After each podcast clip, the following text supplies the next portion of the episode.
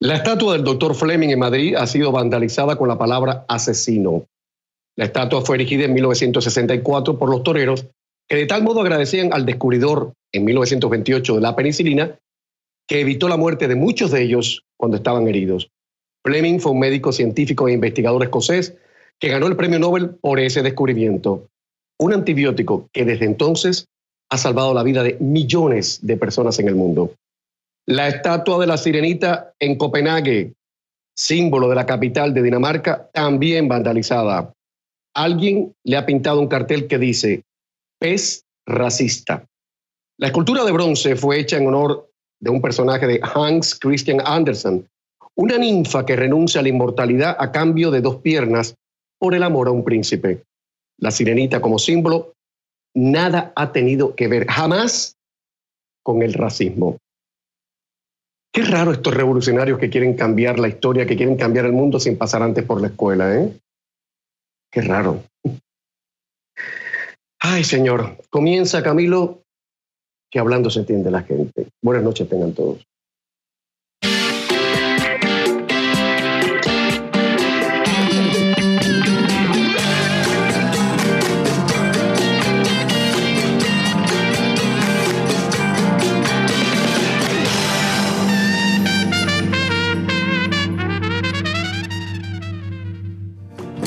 Gina Rejas no va a salir mañana en las portadas de las revistas más glamorosas.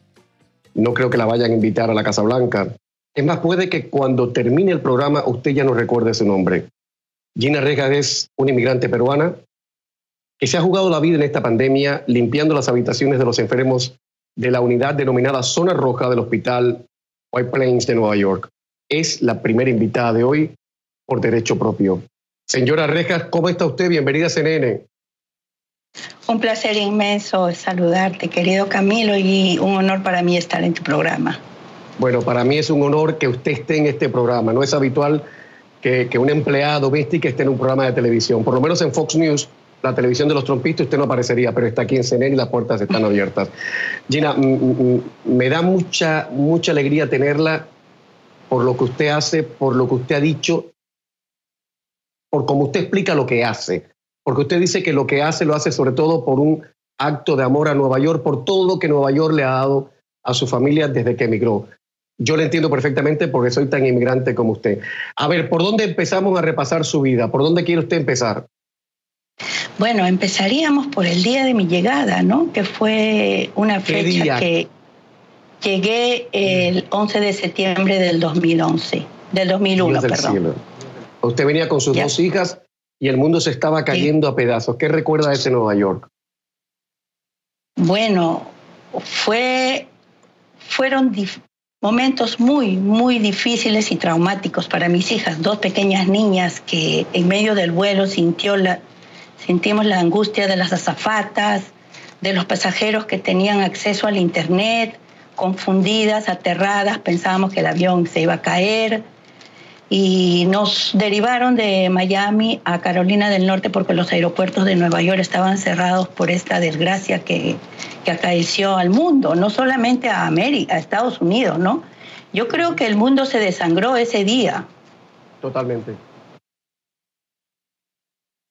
Totalmente. Entonces, sí, llegamos a Carolina y como le digo, ¿no? Es, fue un momento traumático para mis hijas porque era una guerra lo que nos esperaba ahí, este, militares con armas, poniéndonos en fila india, uno a uno, revisándonos, y nosotros no terminábamos de entender lo que estaba pasando.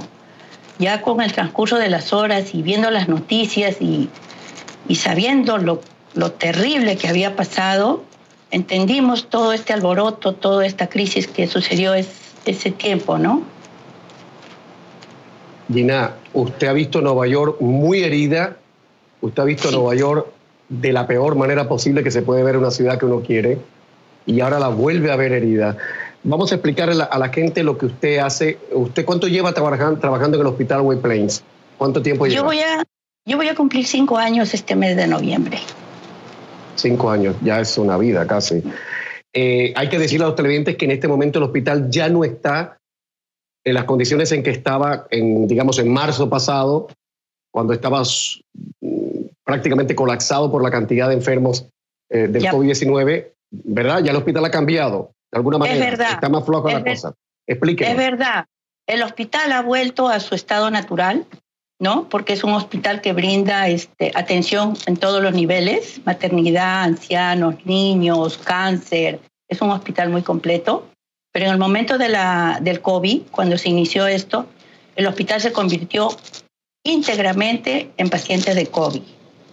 Entonces, llegamos en el momento en que éramos solamente un hospital de zona roja porque venían solo pacientes de extremo cuidado y creo que fue el momento en que la gente empezó a, apreciar las cosas simples de la vida. Creo que esa lección nos ha llegado a todos, al, al hombre más importante o a las personas como nosotros que nos dedicamos a las limpiezas, ¿no? Todos nos hemos visto involucrados en este terrible momento que nos ha dejado, nos ha este, tocado pasar. Y el hospital ha sido un lugar donde, pienso yo, por la forma visionaria de la persona que la dirige, que es la señora Susan Fox, el hospital en ningún momento ha desprotegido a su personal. Nos cuidaron igualitariamente a todos de la misma forma. Nos han proveído el instrumento como para irnos a casa a salvo. Y a ver, Gina, sí. Cuéntele a la gente, cuando usted tiene que entrar a la unidad roja, la zona roja donde están los enfermos de, de COVID y algunos están muy chivados, muy mal, en muy malas condiciones, eh, luchando por su vida, cuéntele a los televidentes cómo, cómo usted se protege, cómo los inspectores vienen y revisan todo, cuánto demora ese proceso, después para quitarse todos esos trajes de bioprotección médica, cómo es, cómo es la rutina suya cuando usted entra a su turno de trabajo. Bueno, el protocolo se inicia entrando al hospital donde te miden la temperatura. Y según la temperatura nos dan un sticker que nos califica que estamos aptos para empezar nuestro trabajo. La rutina para vestirnos es supervisada por el Departamento de Infecciones, ¿no? Ellos se encargan a que utilicemos toda la indumentaria debida para iniciar un trabajo. Esto consta en los mandiles protectores, en los protectores de zapatos, en los guantes, en los lentes, en las máscaras 95 y el protector de, que tenemos, ¿no? Desde la frente hasta la parte de, acá del cuello. Una vez que esta persona que está encargada de inspeccionarnos nos revisa este, minuciosamente, recién hacemos ingreso a, a nuestras áreas correspondientes. Somos 140 personas en el departamento de limpieza, en el hospital somos los housekeepers, las personas que recogen la basura, las personas que sacan las ropas sucias y dejan las ropas limpias. Entonces somos un equipo muy organizado y tenemos acceso a salir del ambiente. Yo puedo salir de mi sección las veces que yo considere necesaria, porque tú entenderás de que la presión que existe, ¿no? por la misma rutina que existe en la, en la sección. Son 25 habitaciones que yo tengo que limpiar. Entonces hace que en algún momento tú te sientas sofocado. Tú sales del área, el inspector revisa que te saques toda la indumentaria, la bota, porque eso ya no se vuelve a utilizar. Sales, tomas un aire, todo se bota, absolutamente todo. Entonces, cuando vuelves a entrar, vuelves a realizar la rutina, ¿no? A vestirte, a cubrirte, el inspector, de, el encargado de infecciones te chequea y vuelves a hacer ingreso a tu, a tu unidad. Al inicio, cuando empezó esta pandemia, como comprenderás, todos somos seres humanos, el miedo, el temor, la angustia, nos embargaba a todos. Pero para mí la mayor inspiración que encontré en el día a día han sido las enfermeras. Yo pienso que son las enfermeras y los enfermeros, son personas grandiosas, son esos héroes sin tapa, son esas personas de que no han escatimado horas y horas de trabajo. La fuerza que estas personas ponen son de una inspiración increíble. Hacen que tú tengas que caminar al compás de ellos porque son los que te recargan, son las personas que tú las ves trabajando con tanto ahínco que lo menos que tienes que hacer es seguir el paso de ellas, ¿no? Entonces, día a día tú vas haciendo esto Y llega un momento en que vas a tu trabajo sabiendo lo que te está esperando, pero con la certeza de que ese día vas a hacerlo mejor que el día anterior. Eso es lo que a mí me ha pasado y a los compañeros de, de, mi trabajo, ¿no? Porque son cosas que tú conversas a la salida o en los tiempos de break y te das cuenta de que ese espíritu de solidaridad es algo que aflora y que se mantiene permanente durante todo el tiempo que el paciente lo va a necesitar. Dina, ¿en algún momento usted se ha venido abajo? Porque yo he visto enfermeras y médicos que se han, se han quebrado unos a otros. Se han, venido abajo totalmente, que no han podido aguantar más la, la presión. ¿Usted se ha venido abajo en algún momento? Créeme que no me ha tocado a mí esa parte del camino, no. Yo soy una persona de un espíritu fuerte. Creo que los inmigrantes tenemos esa fuerza innata, porque ya al venir a un país donde el idioma es distinto, donde la cultura es distinta y donde, como dijo Martin Luther King, también tenemos un sueño, nos hace fuertes, ¿no? Nos hace personas que damos la cara y salimos airosos de cualquier cosa que nos proyectemos en el futuro o en el presente. Entonces, en mi caso particular, no, no he sentido eso porque aparte de ello he tenido el apoyo de mi esposo y de mis hijas, que entendieron de que esta era mi forma de agradecer a, este país y en especial a Nueva York por el sueño que nos ha brindado, ¿no? Gina, eh, a mí me congratula enormemente que usted esté en el programa. Yo, yo, hay invitados que cuando vienen al programa yo, yo siento que sobro que no debo ni preguntar, porque hablan también tan coherente que yo digo, hagan ustedes el programa y que sea lo que sea. Eh, pero me congratula doblemente para, que, para demostrarle una vez más a los que dicen que de la frontera nada más vienen malos hombres, drogadictos, gente mala, ordinaria, para demostrarles que no tienen razón. Y no voy a mencionar nombres, que hoy es viernes y ya bastante difícil tenemos la vida. Voy a poner publicidad, señora Gina, si le parece bien, y después quiero que me cuente lo que pasó en un viaje en el aeropuerto de Perú cuando usted se acercó a una empleada doméstica, una limpiadora, igual que usted, y por qué hizo eso. ¿Por qué le salió de su corazón hacer eso? Publicidad y estamos de vuelta enseguida.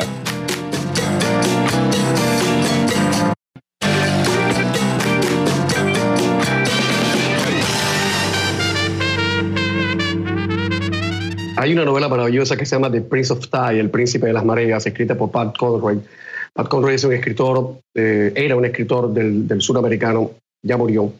De ahí vino la película con la Streisand y Nick Nolte, El Príncipe de las Mareas, y el libro comienza diciendo, hay que aprender a odiar a, Nueva York, porque a Nueva York se la odia o se la quiere mucho. La invitada de esta noche la quiere mucho porque mucho le ha dado Nueva York a su familia y a ella misma. Gina Regaz está jugando la vida desde que estalló la pandemia. Es una eh, empleada de limpieza del hospital White Plains. Está en la primera línea defendiendo la vida de los demás y jugándose la, vida propia. Antes que me cuente usted, señora Regas, lo que, lo que pasó en el aeropuerto de Perú con alguien que hace un trabajo similar al suyo, cuénteme por qué en el hospital hay una pared que está llena de, de, de que han dejado la gente. ¿Esas noticas son de los pacientes? Sí, esas notas son de los pacientes agradecidos y cada mariposa que se pone en el mural es un paciente que ha sido de alta y ha salido airoso de esta pandemia, por lo cual nos sentimos todos, y me incluyo, porque soy parte de ellos, muy felices.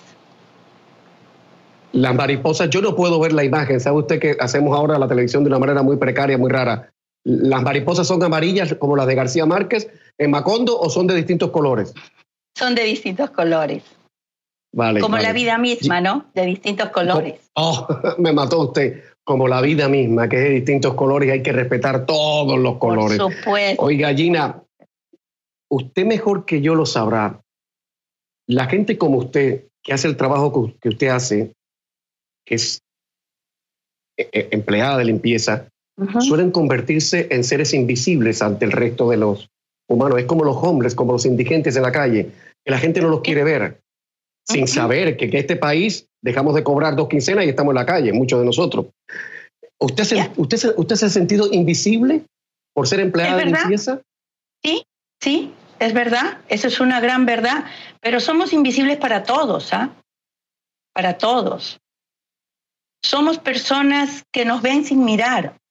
Se dan cuenta que no estamos cuando algo está mal hecho, pero no se dan cuenta que estamos cuando algo está bien hecho.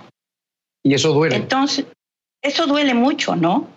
Eso duele mucho porque especialmente las personas que hacemos el servicio de limpieza, ya sea la señora que va a limpiar tu casa, la señora que limpia en el hotel o la señora como yo que limpia en el hospital, hacemos que ese lugar esté limpio y desinfectado.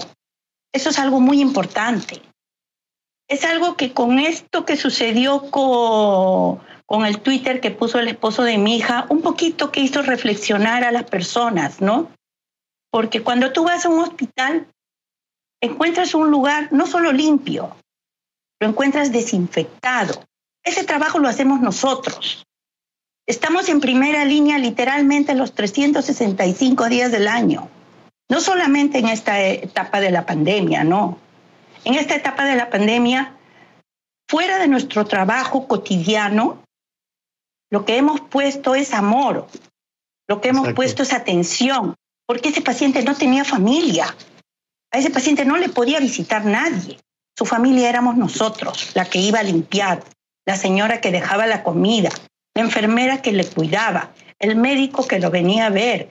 Entonces, nosotros nos convertimos en su familia y lo hemos hecho con mucho amor, ¿no? Porque pienso que es el deber, es el deber del ser humano ser practicar la empatía en todos los sentidos de la vida. Eso hace la diferencia. Gina, cuénteme, ¿por qué usted hizo lo que hizo en el aeropuerto cuando llegó a Perú en un viaje eh, que hizo ah, para ver a su gente en Perú? ¿Qué pasó ahí? Esa, fue una anécdota que, que a uno le sale así, ¿no? De un momento a otro. Yo llegué para una fecha muy triste en mi vida, falleció mi, tía. Yo estaba muy sensible, llegué al aeropuerto y yo veo a una señora que lamentablemente en nuestro país ni siquiera le dan lo básico para realizar una, un trabajo como este, ¿no? Porque a estas personas hay que cuidarlas, porque estas personas tienen familia, estas personas van a ir a su casa. Entonces, si no le das lo mínimo de protección, la estás descuidando. Yo me acerco a la señora, le abrazo con... Yo tenía más sed de amor que probablemente ella en ese momento. La abrazo y le digo, señora, le digo, yo hago lo mismo que usted allá. Y la señora me mira con ternura y nos abrazamos, ¿no? Como, como que mira, yo quisiera, quisiera tantas cosas para esta gente que, que para, para este país y para seguramente en el mundo nos ven como, ah, es la limpieza, es un trabajo secundario. No, es un trabajo primordial en el día a día de las personas y debemos de tener un poco más de empatía. Gina, voy a poner publicidad, porque después de esto, ¿qué se va a decir? Eh, publicidad y, regreso enseguida con usted. No se me vaya, por favor, ni usted ni los televidentes, que hay que contar todavía varias cosas. Ya volvemos. Ok, la espero.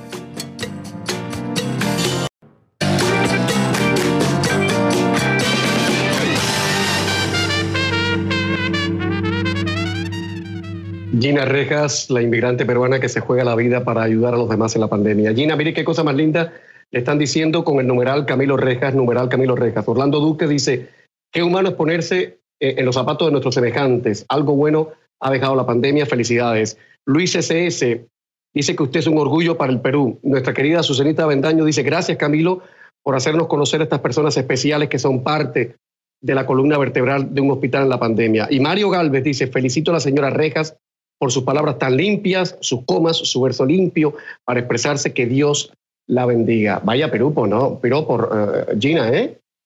Un gran piropo, muchas gracias. bueno, debo decir que la señora Gina Rejas tiene un grado, obtuvo el grado de bachillerato de Derecho y Ciencias Políticas de la Universidad San Martín de, Pobres, de Porres eh, en Perú y su padre es el compositor de una canción muy famosa y muy querida eh, con lo que quiero señalar una vez más, y esto es una verdad de perogrullo, que en este país y en cualquier país, porque ahora es el drama de los venezolanos que andan como gitanos dispersos por toda América Latina, en cualquier país, señoras y señores, quien le abra la puerta puede ser un físico nuclear. Dígale gracias, porque además usted no sabe si el próximo que tiene que abrir la puerta sea usted. Yo he estado en dique seco dos veces, ¿eh? de lo más alto he caído a lo más bajo y he tenido que hacer de todo para comer y no pasa nada. ¿Eh? No pasa nada. Es la verdad. Esa es la historia del inmigrante. Nosotros quisiéramos, yo quisiera que, el pueblo americano entienda de que los inmigrantes somos el espíritu de este país. Este país está hecho en base de la inmigración. Nosotros somos la fuerza que hace latir este corazón. Nosotros estamos acá para aportar. Nosotros estamos acá para dejar nuestro corazón, nuestra vida misma, si ellos lo requieren. Ellos tienen que entender de que lo que nos hace venir a este país es la búsqueda de un futuro mejor para nuestros hijos. Y para ello trabajamos siete días a la semana, 12 horas diarias sin escatimar. Porque lo damos, porque sabemos que ese va a ser el legado que vamos a dejar a nuestra familia, a nuestros hijos, una vida mejor. Ese es nuestro sueño. También los inmigrantes tenemos derecho a tener un sueño. Eso deben entender. somos los más somos buenos. Seguramente hay gente mala, como en cualquier parte del mundo, pero la gran mayoría somos gente educada, gente que venimos a aportar, gente que venimos a sacrificarnos, gente que sabemos nuestros derechos, pero también cumplimos nuestras obligaciones. Eso somos nosotros los inmigrantes. Nosotros somos la fuerza que hace que este maravilloso país sea lo grande que es. Gina, yo podría preguntarle qué ha sido lo más triste que ha visto usted en estos seis meses de pandemia en el hospital, pero las cosas tristes como que, como que están a la orden del día. Vamos a apostar, sobre todo porque es, es el día a día, es el día a día, la vida está muy dura. Dígame mejor, alguna anécdota para cerrar esta entrevista, algo realmente bello que haya pasado en estos seis meses con algún paciente, con alguna enfermera, algún doctor, algún familiar, algo bello que usted se va a llevar para siempre incluso cuando superemos esta maldición? Yo lo que, lo que ha calado en mi espíritu, en mi corazón, lo que me ha llevado hasta la lágrima, es ver a ese paciente que ha llegado muriéndose, muriéndose literalmente, y se ha recuperado y ha salido por sus propios pies, agradecido, feliz. Yo creo que hay que aprender a ver las cosas buenas aún en los momentos malos, porque eso hace que nuestro espíritu se rejuvenezca. Esto va a pasar si todos hacemos lo correcto, como todo en la vida. Entonces yo me llevo eso en mi corazón y en mi memoria, el hecho de que la gente, por el cuidado y por la fortaleza misma del individuo, sale airoso de este terrible mal. Ina, usted me ha hecho muy feliz esta noche. No sé si usted la ha pasado bien en el programa, pero usted me ha hecho muy feliz en esta noche y supongo, sospecho, que ha hecho muy feliz a mis televidentes. Muchas gracias de corazón, que Dios la bendiga. A ti, Camilo, para mí es un sueño conversar contigo, te lo juro. Yo creo que es algo que solamente uno puede soñarlo. Estas, estas etapas donde he tenido la oportunidad de conversar o que algún público me escuche, lo hago de todo corazón. Decirles, no pierdan la esperanza, hay que seguir adelante, la fortaleza del inmigrante es inquebrantable y vamos a demostrar al mundo entero de lo capaces que somos. Y que Dios nos bendiga. Un abrazo. A todos. Un abrazo, Ina. Muchísimas Un abrazo gracias. Grande. Muchas gracias. Muchísimas gracias. Chao.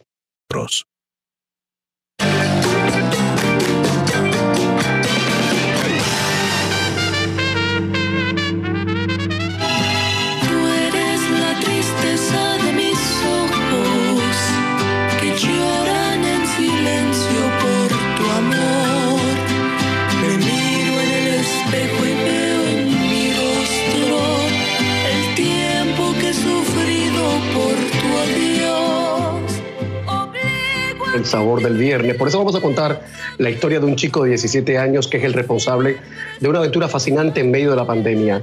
Esencia Volumen 2, el cuarto disco del grupo juvenil Mariachi Herencia de México, nominado hace tres años para un Grammy Latino y formado por adolescentes entre los 14 y 18 años. Marcos Villela, ¿cómo te lleva la vida? Bienvenido, ¿cómo estás? Muchas gracias, eh, es un orgullo estar aquí. Gracias por invitarme. Oye, me encanta cómo suena eso, ¿eh? Pero me encanta. Eh, Muchas gracias. Quiero, quiero precisar algo, Marco, porque en algunas notas de prensa dice que tienes 16 años, en otras dice que tienes 17 años. ¿Cuál es tu edad exactamente? Este, tengo 17, los cumplí el 5 de junio y bueno, pues El- ya casi, ah, sí. ¿Cuándo los cumpliste? ¿El 15? El, no, que diga el 5, el 5 de, de junio. Ah, el 5 de julio. Ah, pues yo cumplí el 18 Sí, de junio. sí. Eh, estamos ahí. Ah, mira. ¿Y Trump? Sí, sí, Trump cumplió creo que el 15 también, o sea, all in the family. Oye, Marco, eh, yo digo un chico de 17 años, pero es que tú eres un músico que tiene 17 años. Cuéntame, primero, cómo ha sido grabar un disco con todos los músicos confinados en sus casas eh, respectivas. ¿Cómo ha sido esto? Sí, este, fue un reto, la verdad, eh, poder este, grabar un álbum completo dentro de tiempos muy difíciles. Ah, antes grabamos todos juntos ah, por sección y bueno, pues ah, se complicó las cosas por la pandemia y tuvimos que tomar cosas despacios esta vez. Y aunque tuvimos ese reto, este, pudimos lograr a grabar el álbum completo este y salió yo pienso que eso fue uno de los- nuestros mejores proyectos Este volumen 2, Esencias volumen 2, ¿qué trae? ¿Y dónde y cómo se puede conseguir? Porque ya lo están preguntando en redes sociales. así es Esencia volumen 2 como Esencia volumen 1 es un álbum de canciones clásicas del repertorio de la música ranchera Este, son canciones rescatadas con arreglos nuevos del maestro Don Rigoberto Alfaro, que para mí es la gran y mayor inspi- inspiración. Y lo que está haciendo el maestro Don Rigoberto Alfaro es que está tomando estas canciones clásicas y dándoles un sonido moderno y un sonido nuevo y los hace escuchar muy bonitos, unos arreglos muy bonitos. Estos son chicos de Chicago, eh, muchos de ellos nacidos y criados en, Chicago, pero que llevan eh, sus raíces mexicanas muy, muy a flor de piel. Debo decir que el señor Rigoberto Alfaro es un gran, gran músico mexicano, un gran director, un gran arreglista que ha trabajado para Vicente Fernández, para Juan Gabriel, ganador de un Grammy. No pudo estar con los chicos porque obviamente no podía viajar de México a Chicago. Entonces, eh, Marcos se hizo cargo bajo la égida de don Rigoberto. ¿Es fácil entenderse con un artista tan grande como Rigoberto Alfaro, Marcos? Sí, bueno, pues este Rigoberto Alfaro es un- una leyenda para mí eh, de poder trabajar con los arreglos de él, de poder trabajar ah, como director musical guiando a mis amigos, guiando a mis compañeros musicalmente con las partituras de una leyenda que ha vivido con grandes artistas como José Alfredo Jiménez.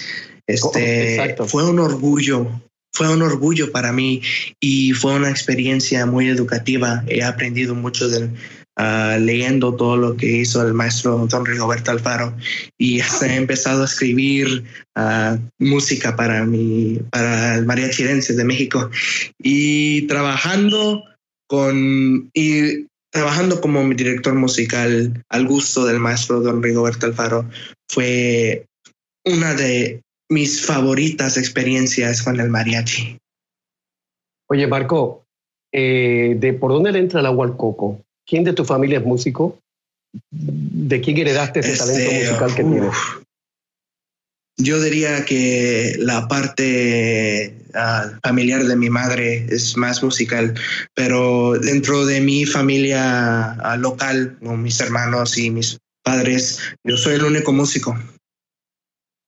Ah, no me digas. ¿Y el, el primer es. instrumento que aprendiste lo aprendiste de oído? Este, bueno, primero empecé con el piano. Este, ya todo fue de oído primero y luego empecé con maestro. Oye, pero el piano es dificilísimo, ¿no? Bueno, pues al principio sí, pero ya cuando le llevas la onda, pues, se hace más fácil.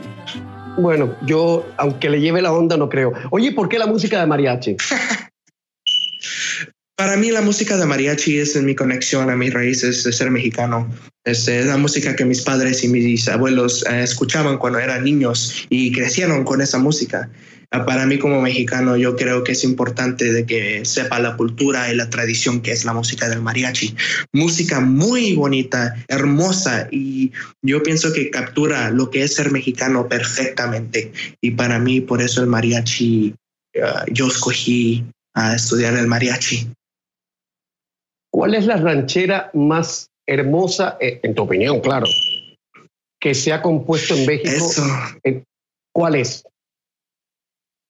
Yo pienso que una de las rancheras más bonitas, México lindo y querido, tiene que ser porque captura la hermosura, captura la hermosura que es México. México lindo y querido está en el, en el título de la canción y pues de verdad enseña lo bonito que es México y lo orgullo de ser mexicano. Yo recuerdo hace muchos, bueno, hace muchos años, ¿no? Hace, qué sé yo, ocho, nueve años en un torneo de, fútbol en el Estadio Azteca, todo el mundo parado cantando México lindo y querido, y es una cosa que te cambia la piel. Eh, es, increíble, es, increíble, es una ranchera. En China la piel sí es. Exactamente, en Chile. Oye, eh, obviamente, Marco, tú vas a estudiar música, no hay de otra. Así es, voy a estudiar música hasta que, hasta que me gane la muerte. Estaba leyendo que, que, en Garibaldi, en la Plaza Garibaldi, todo está cerrado hasta nuevo aviso, ¿eh? que es muy triste. Porque en Ciudad de México la Plaza Garibaldi es, eh, cuando uno se va de, reventón es, hay que ir a Garibaldi, hay que escuchar a los mariachi, pero todo está cerrado. Eh, pero bueno, se va a abrir algún día. Desafortunadamente, pero se va a abrir algún día. ¿Tu familia está bien? ¿Toda tu gente está bien por esto de la pandemia? Perfectamente bien. Perfecto. Oye, no has, no has respondido una cosa que te pregunté ahorita y que me están preguntando, ¿dónde y cómo se puede conseguir este Esencia Volumen 2, este nuevo disco de ustedes? Ah, sí. Esencia Volumen 2 se puede encontrar en todas las plataformas de música. Ah, mayormente se puede encontrar en Apple Music y también en Spotify. También puedes encontrar nuestros videos musicales, nuestros sencillos en YouTube, uh, María Chirencia de México. Pero bueno, en Spotify y en Apple Store está todo perfecto. Eh, lo otro, eh, el Grammy de hace tres años, ¿creen que podrían volver a llevarse algo a casa, otro Grammy a casa con este volumen 2? Definitivamente, yo pienso que este proyecto fue uno de nuestros mejores productos que hemos lanzado hacia el mundo y espero que los bonitos arreglos del maestro don Rigoberto Alfaro ah, nos ayude para obtener un, premio, porque este álbum fue muy divertido para grabar y, y de verdad espero que nos lleve a un lugar muy lejos. Bueno, para todos los chicos de, del Mariachi Herencia de México que están, me imagino, viendo el programa también, un abrazo grande de parte de la gente que hacemos este programa y con vuestra música nos vamos a la publicidad, porque es viernes y el viernes tiene que sonar así. Un abrazo, cuídense. Gracias, cuídense igualmente.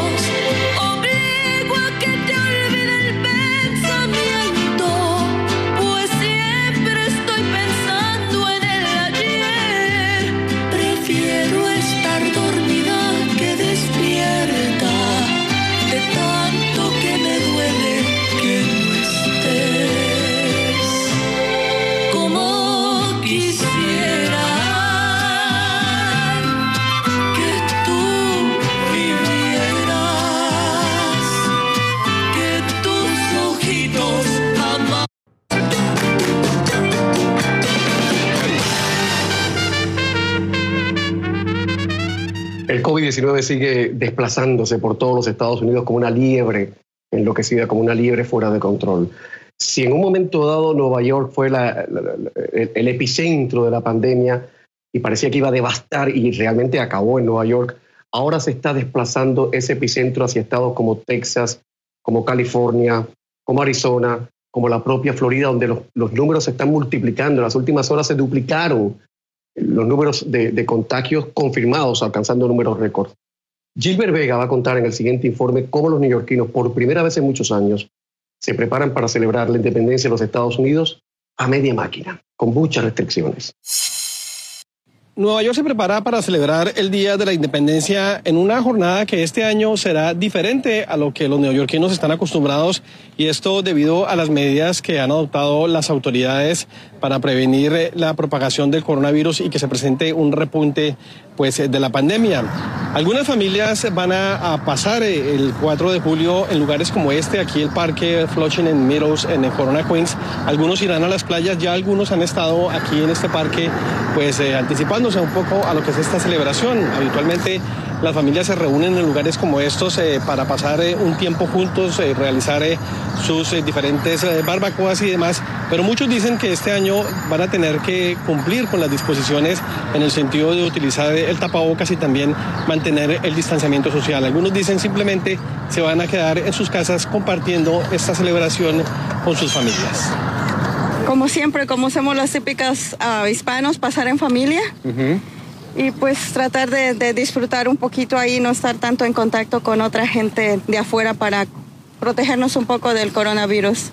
En familia pues ya sabemos que no estamos contagiados hasta ahorita, pero uno nunca sabe, ¿verdad? Oh, sí, bastante, porque usualmente salimos, vamos a Donald Park o a Six Flags, pero ahorita como esto está pasando, um, mejor en casa? No, nosotros la costumbre es reunirnos en casa, en una yarda grande y lo más separados posible por las prevenciones estas que tenemos del, del virus, ¿no? El Departamento de Parques de la Ciudad de Nueva York dice que sus 600 eh, uniformados van a estar eh, asegurándose a través de campañas que se están haciendo para que la gente cumpla con las disposiciones del distanciamiento social y también que se use la mascarilla. También se creó un programa eh, de embajadores que incentiva a la gente a que utilice pues este tipo de protección. Unos 2.300 trabajadores de la ciudad estarán pues ubicados en los diferentes parques y playas de la ciudad haciendo cumplir estas disposiciones. Y otro de los grandes atractivos es los juegos eh, artificiales, los juegos pirotécnicos que se realizan habitualmente el 4 eh, de julio, esto eh, mm, patrocinado por la cadena de tiendas Macy's. Este año esos juegos se han aplazado, se han eh, eh, realizado esporádicamente eh, durante a lo largo de esta semana de manera espontánea y casi que sorpresiva y se espera que se haga un espectáculo este sábado que será transmitido a través de la televisión en donde se muestre pues cómo se llevó a cabo esta celebración a lo largo de una semana con la presentación de algunos famosos artistas como Alicia Keys y John Legend. De esta manera una jornada totalmente diferente sin aglomeraciones en esta celebración del 4 de julio en Nueva York. Gilbert Vega, CNN, Nueva York.